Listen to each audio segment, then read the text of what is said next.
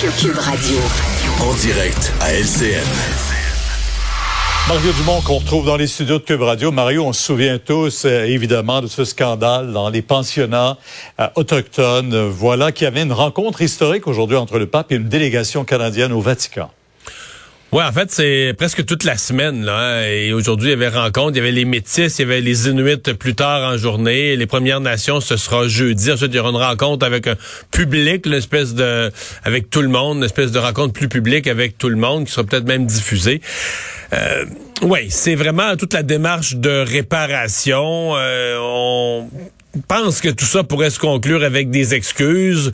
Euh, est-ce que ces excuses, c'est peut-être la grande question de la semaine au fond. Est-ce que euh, tout ça devient préparatoire à une visite euh, du pape François en sol canadien? Certains la voient aussitôt que dès cette année, le dès cet automne, sinon l'année prochaine.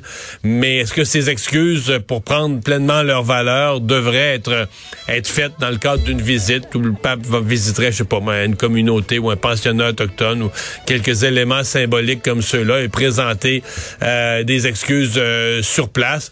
Euh, ça remonte au printemps passé, là, quand on a découvert à Kamloops ces deux 215 corps d'enfants avec la, technologie pour ausculter le sol. on s'est rendu compte des enfants sans sépulture, sans, sans que leur famille ait été avertie à l'époque, sans qu'on sache vraiment de quoi et comment ils sont décédés, dans quelles circonstances. Et depuis, il y en a eu ailleurs.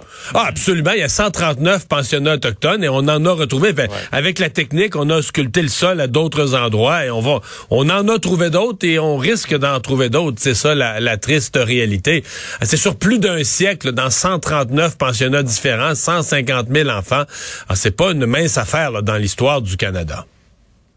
On verra si le pape viendra pour s'excuser ici. Euh, mais entre-temps, il reçoit ses délégations. Mario, euh, il y a cette nouvelle qui court à l'effet qu'on pourrait peut-être à la prochaine élection fédérale voter sur trois jours. Je sais que déjà on a le vote par anticipation, il y a un week-end avant les élections également où on peut voter, mais, là on parle de trois jours. Est-ce qu'Élection Canada envisage ça vraiment?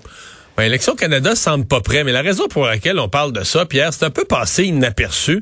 C'est un des volets de l'entente entre le NPD et les libéraux. Et c'est vraiment une demande. C'est quelque chose que le NPD a mis dans l'entente pour signer avec les libéraux, comme quoi il allait maintenir euh, M. Trudeau au pouvoir, qu'il allait voter avec lui. C'est une de leurs demandes.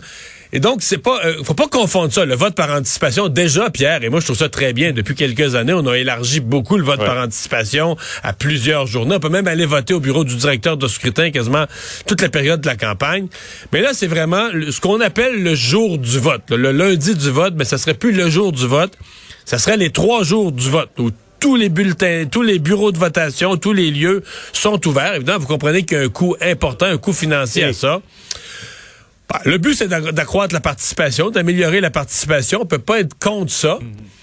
Je m'interroge quand même. Est-ce que la population veut vraiment ça? Est-ce qu'il n'y aurait pas de longues heures où il n'y aurait pas grand monde? Est-ce que, en tout cas... Les gens iront la troisième journée parce qu'en se disant, ça donne quoi d'y aller aujourd'hui? Ouais, mais moi, je pense qu'il y aurait du monde aux deux extrémités. Là. Mettons, si je faisais un samedi, dimanche, lundi, là, il y aurait plein de monde le samedi matin, ah. ceux qui aiment la politique, qui ont hâte d'aller voter. Puis tu aurais les retardataires à la fin de la journée le lundi. Mais à mon avis, tu aurais des, t'aurais des moments plus tranquilles entre les deux, euh, avec le coût économique très élevé par anticipation, là?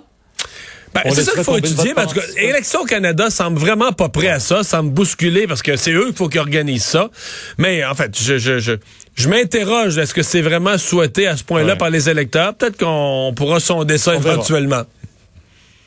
Demain, on attend cette grande nouvelle, réforme de la santé, c'est tant attendu. Ça arrive au moment où on, est un peu inquiet. C'est pas il y a des bonnes nouvelles qu'on a entendues du directeur de la santé publique au cours du week-end.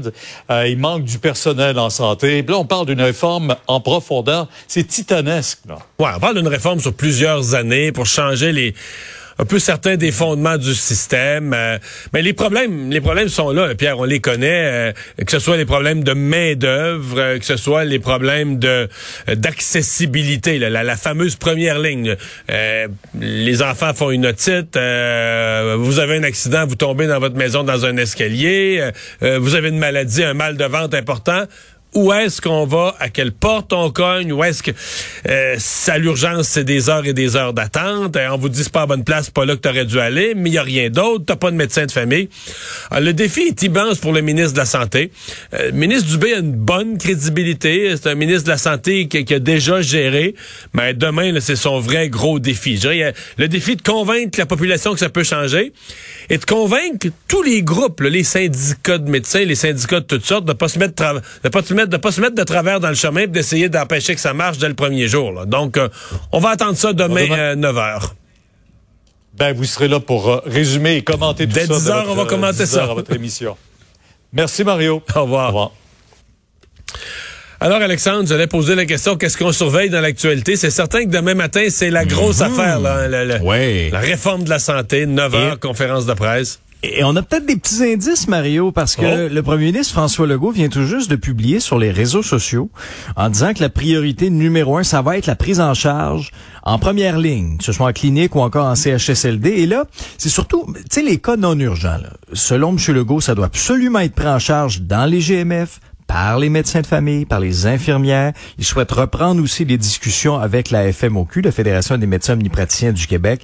Et il y aura de la décentralisation dans ce qu'on nous annoncera demain vers les régions et les sous-régions, 9 heures demain.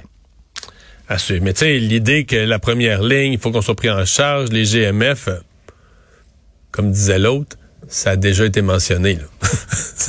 Dans l'histoire du Québec, on l'a déjà entendu. Ah, ben, mais on sait que c'est... Je dis ça, mais je veux pas être cynique parce qu'on sait que c'est vrai. On sait que c'est vrai. on sait qu'il faudrait avoir un mécanisme, mais euh, il faut que ça soit ouvert, il faut qu'il y ait des heures d'ouverture, il faut que tu le négocies avec les médecins, etc., etc., etc. Et euh, il y a des heures que personne ne veut travailler, puis tout ça. Donc, c'est c'est facile de, de faire le constat, c'est facile de dire euh, les phrases qui commencent avec il faudrait, là, oui, les bonnes résolutions. Mais là, après ça, faut le faire. Alexandre, merci euh, beaucoup. Merci à vous d'avoir euh, été là. Rendez-vous demain 15h30. Je vous laisse au bon soin de mon ami Sophie Durocher.